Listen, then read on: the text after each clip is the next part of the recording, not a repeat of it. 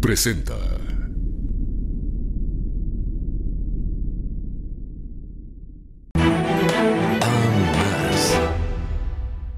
Bienvenidos a Tercer Milenio 360 Internacional. Estas son las que consideramos las verdaderas noticias.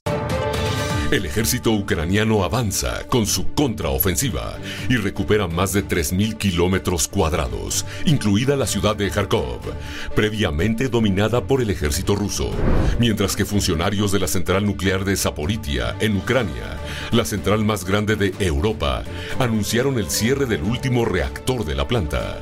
Le tendremos los detalles. Antonio Guterres afirma que nunca había presenciado una carnicería climática luego de su visita a Pakistán.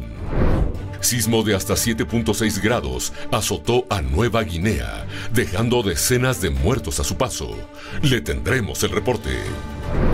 Expertos afirman que con la nueva instrumentación y herramientas tecnológicas, cada vez está más cerca el hallazgo de vida extraterrestre fuera de nuestro planeta.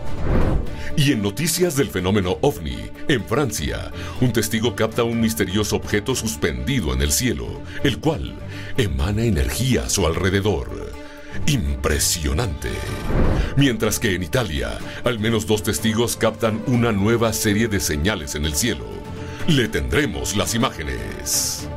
Todo esto y más, hoy, en Tercer Milenio 360, Internacional.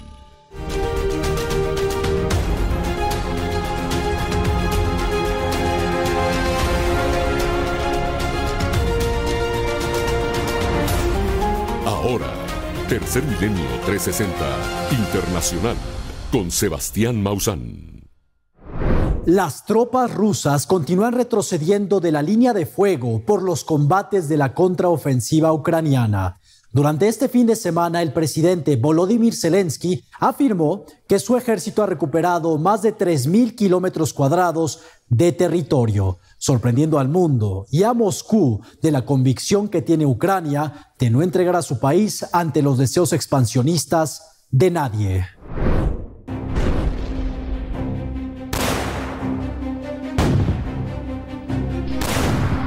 El ejército ucraniano ha informado que a raíz de la contraofensiva que está llevando a cabo en su territorio, han logrado recuperar más de 3.000 kilómetros cuadrados en el norte, este y sur de Ucrania.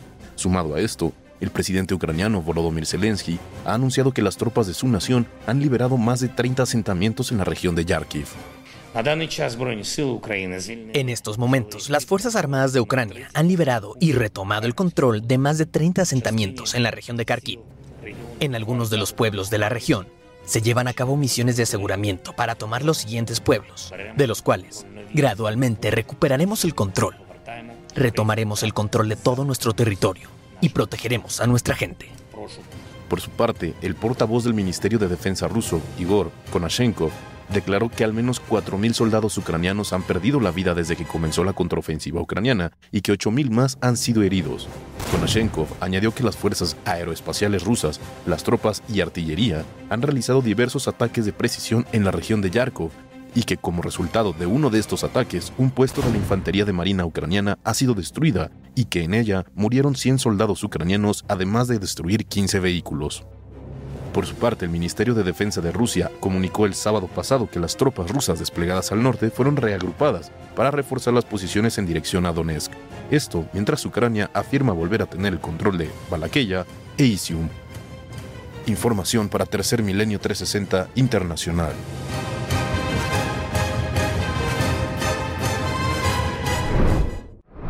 Después de que Ucrania recuperó los más de 3.000 kilómetros cuadrados de territorio que había sido tomado por las tropas rusas, ¿cómo fue que quedaron estas regiones? Conozcámoslo de primera mano a través de las historias de las personas que aún viven en el lugar. La actual contraofensiva militar ucraniana ha logrado liberar de la ocupación rusa algunos pueblos, pero la operación no ha sido fácil, pues en medio de esta liberación circulan historias de destrucción, violaciones, muertes, robos y crueldad con la que el ejército de la Federación Rusa ha tomado estos pueblos, pero también a sus habitantes, dejando verdadero terror entre los ucranianos. Todavía no puedo creer que se hayan ido y que hayamos salido de este periodo de muerte. Sí, no, sí, estaba asustada, muy asustada. La imagen del charco de sangre sigue delante de mis ojos, un enorme charco de sangre. De acuerdo con las autoridades ucranianas, las tropas rusas se retiraron el pasado domingo 11 de septiembre de 2022 del pueblo de Saliznicine tras ser desplazadas de manera contundente por la contraofensiva de Kiev. Los rusos estuvieron aquí por la mañana, luego al mediodía y de repente empezaron a gritar desaforadamente y comenzaron a huir en estampida en tanques y vehículos blindados. Aunque ha sido lenta, la contraofensiva ucraniana ha logrado avanzar a lo largo del este de Ucrania, recuperando al menos 3.000 kilómetros cuadrados de territorio, con lo que han podido liberar diferentes pueblos y, por supuesto, salvar cientos de vidas. El siguiente paso es que tras la liberación de la ocupación rusa, Ucrania pueda proceder contra el Kremlin debido a las decenas de crímenes de guerra que ha dejado tras la toma de los pueblos ucranianos.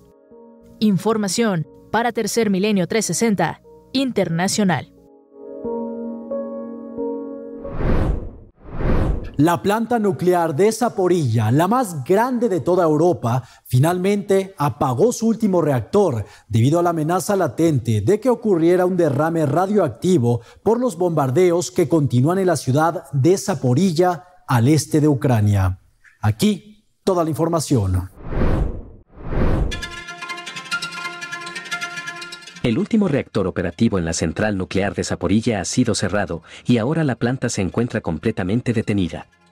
Así lo informó el operador estatal de las cuatro centrales nucleares de Ucrania, Energoatom, este pasado fin de semana.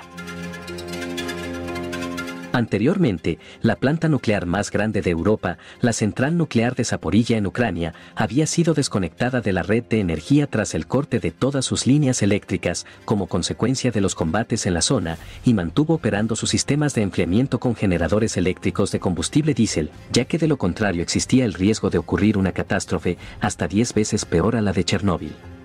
Una de las líneas eléctricas fue restaurada el sábado por la noche lo que permitió a los operadores de la planta cerrar el último reactor. Se tomó la decisión de apagar la unidad de potencia número 6 y transferirla al estado más seguro, apagado en frío. Energoatom, operador estatal de energía nuclear de Ucrania.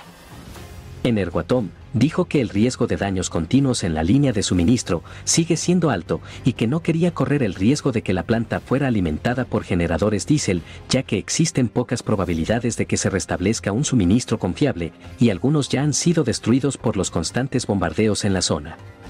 Por lo que a pesar de que la central nuclear de Zaporilla se encuentre apagada, cualquier ataque directo a la planta nuclear aún podría provocar una catástrofe. El presidente de la agencia nuclear ucraniana también reveló que miembros del personal de la planta nuclear de Zaporilla sufrieron detenciones y torturas por parte de las fuerzas rusas. Se estableció un régimen de acoso policial del personal. Ahora la situación es muy difícil porque hay torturas, golpes al personal, capturas del personal. Unas 200 personas del personal de la planta fueron capturadas. Dos personas fueron golpeadas hasta la muerte. Rusia niega haber cometido abusos en Ucrania y acusa a las autoridades ucranianas de cometer crímenes contra la población utilizando a los civiles como escudos humanos. Por su parte, este lunes el director del Organismo Internacional de Energía Atómica, Rafael Grossi, dijo que tanto Rusia como Ucrania estaban interesados en una zona segura en Zaporilla. Información para Tercer Milenio 360 Internacional.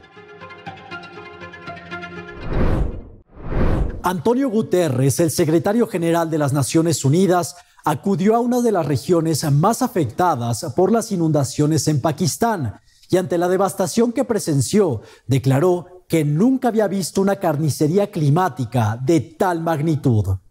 No cabe duda que Pakistán atraviesa una de las peores tragedias en la historia de la humanidad a consecuencia de la violencia climática.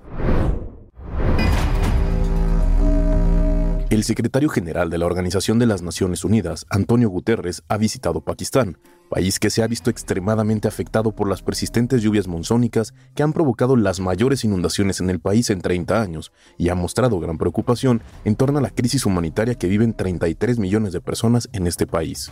He visto muchos desastres humanitarios en el mundo, pero nunca he visto una carnicería climática de esta magnitud. No tengo palabras para describir lo que he visto hoy. Una superficie inundada que es tres veces la superficie total de mi país, Portugal. Antonio Guterres, secretario general de la ONU. Guterres, quien visitó algunas de las zonas más afectadas como las provincias de Baluchistán al suroeste y Sindh en la región meridional del país, ha hecho un llamamiento a invertir en energías renovables y poner fin a lo que llamó la guerra contra la naturaleza. El titular de la ONU ha vuelto a denunciar que países como Pakistán pagan un alto y horrible precio por culpa de las grandes naciones que siguen optando por los combustibles fósiles, los cuales ocasionan que los gases de efecto invernadero dañen cada vez más el medio ambiente, acelerando el calentamiento global. Por su parte, el gobierno pakistaní ha anunciado que calculan los daños ocasionados por las lluvias e inundaciones en más de 10 mil millones de dólares, por lo que, a través de las Naciones Unidas, ha solicitado 160 millones de dólares para facilitar la atención inmediata para los damnificados, y añadieron que en estos momentos existe una seria preocupación debido a que las inundaciones amenazan una central eléctrica en el distrito de Dadu, por lo que las tropas de esta nación han sido enviadas para reforzar la seguridad de dicha planta. Información para Tercer Milenio 360 Internacional. Debido a estas devastadoras inundaciones en Pakistán, su gente se está quedando sin alimentos. Los bebés recién nacidos de esta nación asiática están padeciendo hambre. La ayuda humanitaria está llegando a algunos de los lugares afectados, pero la situación es preocupante en estos momentos que millones de personas se encuentran en espera de recibir algo de comer. Aquí la información. Esta mujer tuvo dolores de parto cuando las aguas de la inundación azotaron su pueblo en Pakistán hace poco más de una semana. Su padre, preocupado, la llevó rápidamente al hospital, donde dio a luz a su hija por cesárea, la familia está ahora refugiada en un campamento a 80 kilómetros de su pueblo natal de Mehar, en la afectada provincia pakistaní de Sindh, junto a otras familias cuyos hogares ahora están bajo el agua. No comemos desde hace dos días y no tenemos leche para amamantar a mi hijo. Estoy enferma y mi bebé también. El hospital me ha dado medicinas. Dios quiera que ella se ponga bien ahora. El Fondo de la Población de las Naciones Unidas afirma que 138.000 de las mujeres desplazadas por las inundaciones de Pakistán están embarazadas y que se está corriendo contra el tiempo para ayudar a las más de 40.000 que esperan a dar a luz este mes, enviando equipos móviles y estableciendo hospitales temporales. Los niños están sufriendo por un problema de lactancia en las madres. La leche no llega al pecho porque las madres están desnutridas. Tenemos pacientes con estos problemas de alimentación para niños menores de 6 meses y también otras enfermedades están en aumento debido a los problemas de alimentación. Los grupos de ayuda también temen que los niños sean especialmente vulnerables a las enfermedades a medida que disminuyen las inundaciones. Según las cifras oficiales, al menos 500 de las 1.400 personas que han muerto en las inundaciones de Pakistán son niños, las carreteras bloqueadas, los edificios dañados y los puentes derrumbados continúan dificultando gravemente el acceso a la asistencia médica de emergencia para nuestros hermanos pakistaníes afectados por las peores inundaciones sin precedentes. Información para Tercer Milenio 360 Internacional. El día de ayer, la nación isleña de Papúa Nueva Guinea enfrentó un terremoto de 7.6 grados Richter, dejando daños tremendos en sus carreteras y en diferentes edificaciones. Las imágenes que le vamos a presentar son impactantes. Vamos a verlas.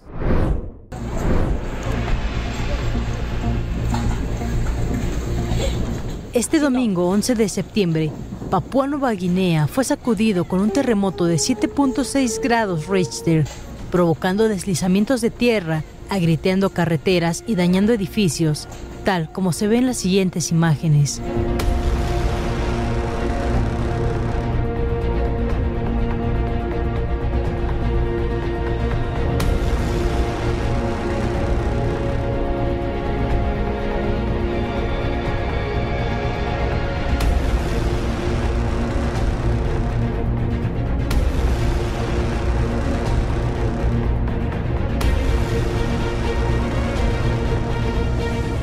Dejando la muerte de al menos 16 personas. Y de acuerdo con la Cruz Roja, se espera que el número de muertos aumente drásticamente a medida que lleguen informes de pueblos afectados por los deslizamientos de tierra. Hasta ahora, ha habido daños generalizados con caminos de concreto destruidos y puentes rotos. El terremoto se produjo a una profundidad de 90 kilómetros, es decir, cerca de Kainantú, una ciudad con una población de aproximadamente 8.500 personas, según un informe del Servicio Geológico de Estados Unidos. Mientras que el Centro Nacional de Alerta de Tsunami de Estados Unidos informó que no había amenaza de olas de tsunami, aunque horas antes había dicho que era posible que se produjeran peligrosas olas de tsunami en un radio de mil kilómetros a lo largo de las costas de Papúa Nueva Guinea e Indonesia.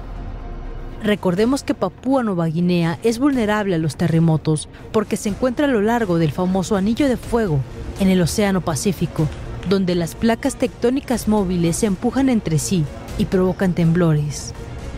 Información para Tercer Milenio 360 Internacional.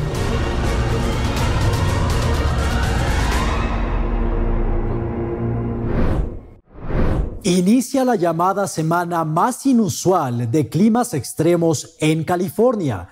Por un lado, el incendio conocido como el mosquito consumió un área de 160 kilómetros cuadrados en tan solo cuatro días. Y por el otro, la tormenta tropical Kay trae vientos huracanados y lluvias relámpago en poblados al sur del estado.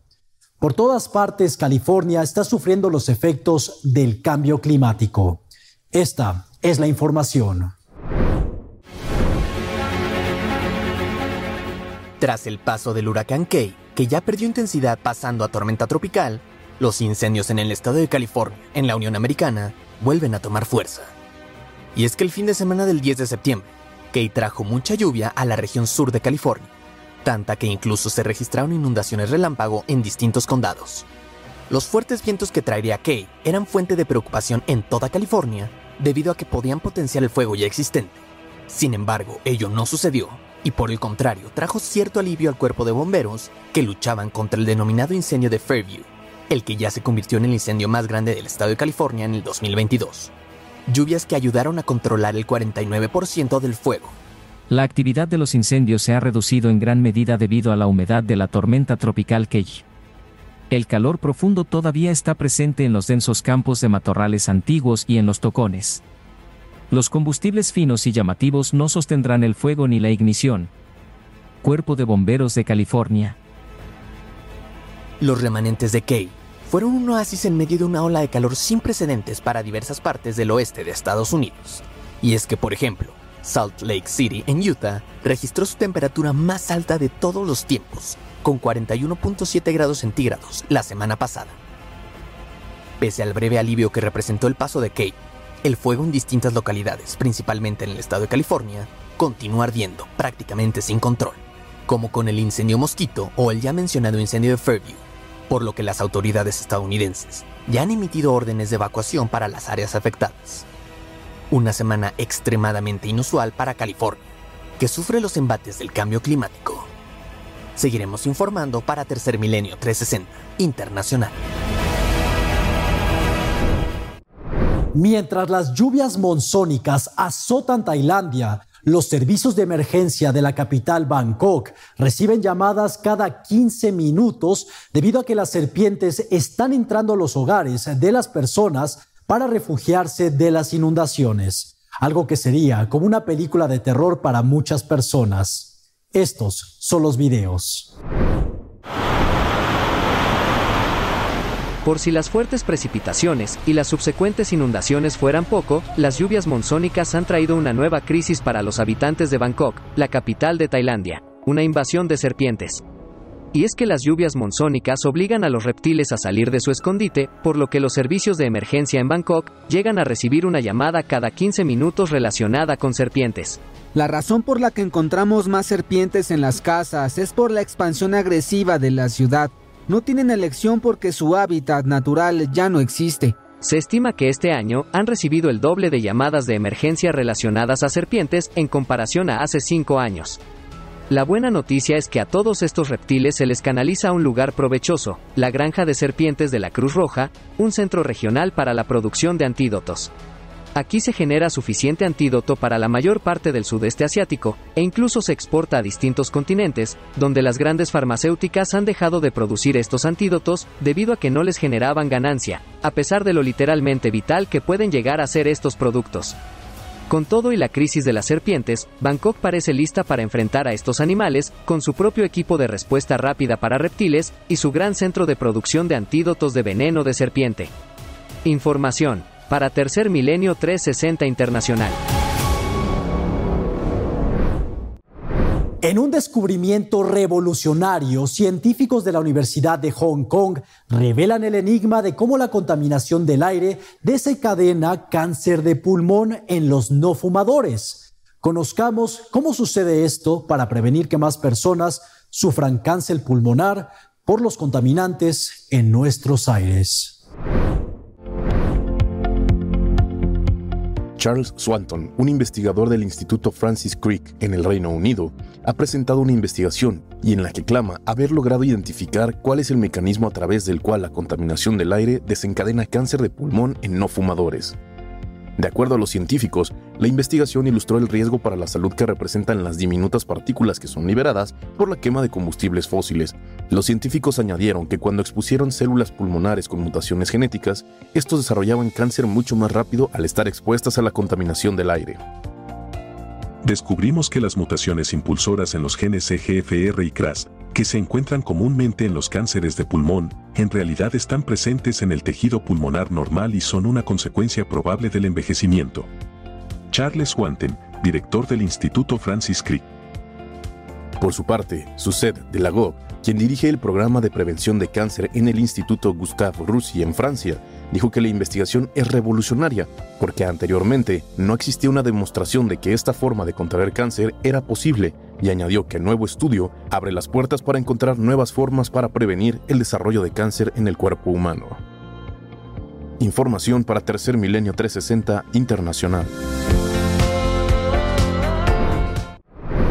Anteriormente le hemos presentado que se han encontrado microplásticos en los lugares más profundos del océano e inclusive en la cordillera más alta del mundo y dentro de muchas especies animales. Pero ahora resulta que los microplásticos también se encuentran en las plantas. Vivimos en un mundo plastificado por nuestra adicción a estos productos baratos, pero sumamente contaminantes. Investigadores de la Universidad de Presov en Eslovaquia encontraron por primera vez microplásticos alojados en las hojas de algunas plantas. Los microplásticos son pequeñas partículas que se producen a causa de la degradación de diversos productos plásticos, mismos que son imperceptibles y muy volátiles. Por ello, en la actualidad, se han encontrado estos microplásticos en el aire, en el agua y hasta en la sangre, heces y órganos de humanos y animales. Pero lamentablemente, al día de hoy, también se han encontrado en las hojas de las plantas. Creemos que este primer hallazgo de microplásticos se debe al agua y el aire que reciben las plantas, lo que hace que los plásticos diminutos se alojen en sus hojas. Esto es una prueba más de que la contaminación plástica se está propagando por toda la Tierra. Y que ningún entorno en nuestro planeta es seguro y libre de plástico. Es desalentador. Katarina Fogasova, investigadora de la Universidad de Presov. De acuerdo con los científicos eslovacos, si los microplásticos se encuentran en el agua, en el aire y en el suelo, es altamente probable que las plantas no solo alojen plásticos microscópicos en sus hojas, sino que éstas puedan absorber estos microplásticos a través de sus raíces. lo que supone un terrible riesgo para las especies que digieren diferentes tipos de plantas, incluidos los humanos, pues es un hecho que sin saberlo, estaríamos comiendo plantas con tallos y hojas llenos de microplásticos. Como ya se ha demostrado con el consumo de especies de animales, sobre todo marinas, que son digeridas por el ser humano y que están repletas de diminutos plásticos. Sin duda, una alerta roja para la salud y la seguridad alimentaria. Información para Tercer Milenio 360 Internacional. Astrofísicos de Suiza consideran que en menos de 25 años encontraremos vida en otros sistemas solares gracias al avance de nuevos instrumentos que ayudarán en la búsqueda de organismos vivos en otros mundos del espacio exterior. Conozcamos cuáles serán las herramientas que tendremos para hacer estos futuros hallazgos. Estamos muy cerca de poder descubrir vida extraterrestre en nuestro propio sistema solar iniciando por las distintas misiones en Marte. Sin embargo, el Dr. Sasa Wans, astrofísico del Instituto Federal de Tecnología de Suiza, cree que en menos de 25 años, también la podríamos encontrar en planetas fuera de nuestro sistema solar. De acuerdo con los científicos, hay incontables exoplanetas esperando a ser descubiertos, dado que los astrónomos creen que cada una de las más de 100 mil millones de estrellas, solo en la Vía Láctea, tienen al menos un planeta a su alrededor muchos de los cuales son como la Tierra y están a la distancia correcta de sus estrellas anfitrionas, para permitir condiciones para la vida, como la presencia de agua líquida. Al respecto, el Dr. Quans aseguró, Lo que no sabemos es si estos planetas terrestres tienen atmósferas y de qué están hechas estas atmósferas. Necesitamos un enfoque observacional que nos permita tomar fotografías de estos planetas. A pesar de que el telescopio James Webb es el observatorio más potente jamás lanzado al espacio, y ya detectó CO2 y agua en exoplanetas cercanos, no es lo suficientemente poderoso como para poder ver los planetas mucho más pequeños, similares a la Tierra, que orbitan más cerca de sus estrellas a distancias donde puede existir agua líquida. Por ello, ya se están desarrollando nuevos instrumentos con el único propósito de buscar vida extraterrestre, como el telescopio extremadamente largo, ELT por sus siglas en inglés, construido en Chile, y que será completado a fines de esta década. Pero un telescopio terrestre, como ELT, tiene que lidiar con la interferencia de la atmósfera de la Tierra, que sesga las mediciones de la química de las atmósferas que envuelven los mundos distantes. Por lo que se requiere otro telescopio espacial. Esa misión, dijo Quants, ya se está discutiendo bajo los auspicios de la Agencia Espacial Europea. Llamada LIFE, la misión tendrá como único objetivo buscar vida extraterrestre fuera del sistema solar con información para Tercer Milenio 360 Internacional. Delfines entrenados por la Marina estadounidense nos revelan de primera mano cómo cazan, se comunican y tienen un día cotidiano estos inteligentes mamíferos marinos. Aquí le presentamos las imágenes. Investigadores de los Estados Unidos han dado a conocer un video que muestra por primera vez en la historia, desde la perspectiva de los delfines, cómo es que estos mamíferos atrapan a sus presas al tiempo que emiten sonidos con los que se comunican con sus compañeros. Para lograr este video, los científicos colocaron cámaras a un grupo de delfines entrenados por la Marina de los Estados Unidos. Cámaras que lograron captar simultáneamente imágenes y sonidos de los delfines atrapando diversos peces y mariscos. Incluso se pudo observar cómo los delfines comieron serpientes marinas de vientre amarillo, un reptil venenoso, sin que esto les afectara en su salud. Nunca antes se había observado a los delfines consumir este tipo de presa. El video fue grabado en el Océano Pacífico, en las costas del estado de California. Al capturar imagen y sonido de las actividades de los delfines y así poder relacionar los sonidos que emiten con su comportamiento, los científicos podrán comprender mejor cómo es que los delfines se comunican entre sí y cómo utilizan la ecolocalización para encontrar a sus presas. Se utilizaron delfines de la Marina para este experimento, ya que desde hace décadas la Marina estadounidense ha desarrollado un programa de entrenamiento de delfines y otros mamíferos marinos para que estos ayuden a localizar minas o cualquier otra amenaza para las embarcaciones o bases militares. Pero los científicos piensan ya en colocar cámaras en delfines salvajes para ver si su comportamiento al cazar en mar abierto es distinto al de los delfines entrenados. Información para Tercer Milenio 360 Internacional.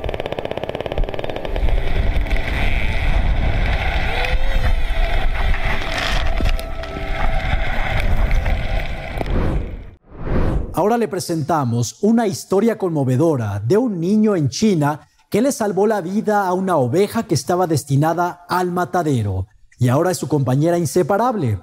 Aquí esta emotiva historia del amor que deberíamos tener los seres humanos con nuestros compañeros, los animales. En China, un niño de 7 años salvó a una oveja de ser sacrificada por sus padres, luego de que les insistiera durante minutos diciéndoles que no sacrificaran a la oveja y mejor la conservaran como mascota, por lo que esta oveja debe estar sumamente agradecida con el pequeño.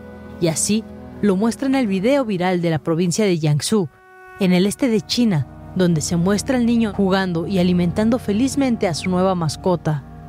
Al inicio, los padres de este pequeño niño habían pensado que sería una buena idea comprar una oveja y sacrificarla para comer. Entonces, fueron a un mercado húmedo local y compraron una oveja por 1.800 yuanes, es decir, 260 dólares. Colocaron a la oveja en un contenedor de metal azul y programaron que un carnicero visitara su casa más tarde. Sin embargo, no contemplaron un pequeño detalle en este plan, ya que cuando el niño regresó a casa descubrió la oveja y cuando se enteró de que sus padres planeaban sacrificarla para comer, les imploró que cambiaran de opinión Shu, madre del niño, dijo que su hijo les rogó que por favor no mataran a la pobre oveja y ante la petición tan insistente del niño, sus padres decidieron abandonar el plan inicial y decidieron mantenerlo con ellos. Pero la oveja, pese a ser solo un animal, es realmente un ser intuitivo, ya que no se sintió cómoda de inmediato en su nuevo hogar, hizo todo lo posible por huir varias veces y se puso de mal humor cuando la gente se acercaba demasiado. Cada vez que alguna persona intentaba acercarse a la oveja, intentaba chocar contra ella, pero cuando mi niño toca al animal, se vuelve dócil. Me hizo sentir que todo en el mundo tiene un alma a juego. So, madre del niño. La historia de bondad atrajo muchos aplausos de los amantes de los animales, y muchos felicitaron al niño por tener ese enorme amor hacia los animales. Información para Tercer Milenio 360 Internacional.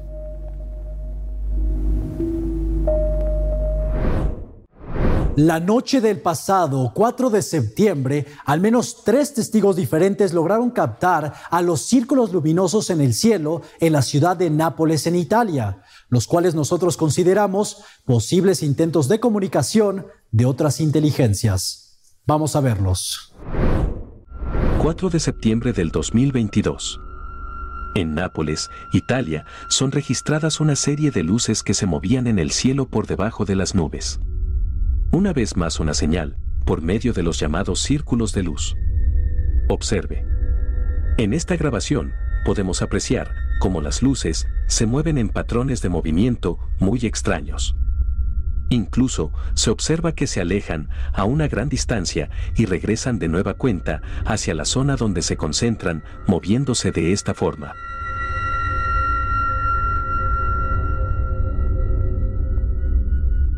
Al acercarnos y contrastar aún más la toma, podemos ver con toda claridad lo que estaba ocurriendo en esos momentos en el firmamento. Desde un ángulo diferente, otra persona también tuvo la oportunidad de registrar, por medio de su teléfono celular, en esta misma ciudad de Nápoles, Italia, lo que estaba ocurriendo esa noche en las nubes, momento en el cual incluso estaba lloviendo y caían algunas descargas eléctricas. En esta toma, podemos darnos cuenta de que se trataba de al menos dos grupos diferentes de luces que realizaban estos movimientos entre las nubes. Observe.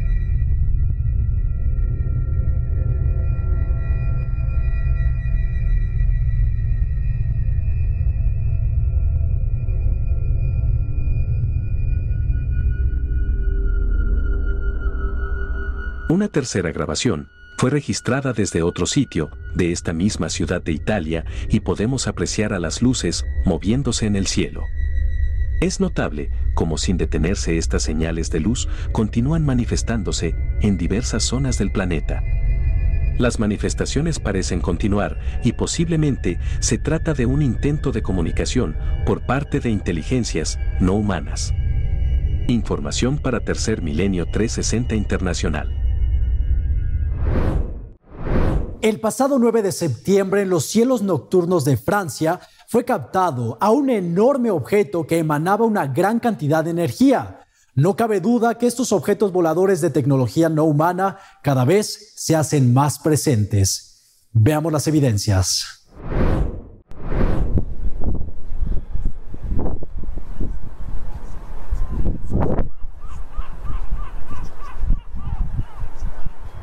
La noche del viernes 9 de septiembre del 2022, en una localidad aún no identificada de Francia, fue reportada una grabación extraordinaria de un extraño objeto que emanaba una fuerte energía en toda su estructura.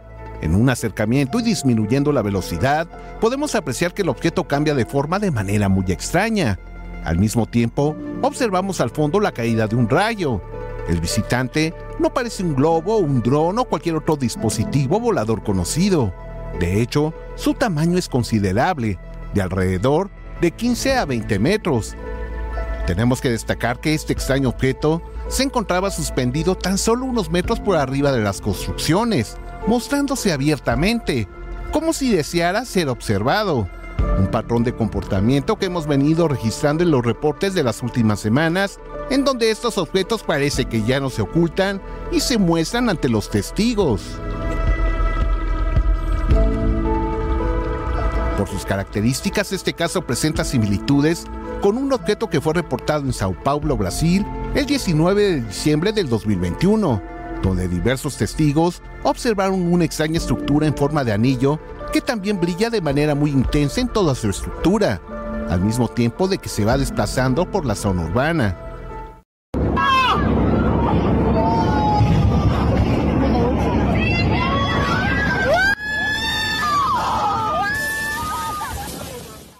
Asimismo, en Phoenix, Arizona, la noche del 20 de enero de ese mismo año 2021, fueron registrados dos objetos que se encontraban suspendidos en el aire, girando sobre su propio eje, y como en los casos anteriores, emitiendo un fuerte destello. Sin duda que estos son claros ejemplos de demostraciones de algún tipo de tecnología no humana, la cual se muestra cada vez más cerca de nosotros, como si se tratara del preámbulo del inicio de comunicación, con los seres humanos. Información para Tercer Milenio 360 Internacional.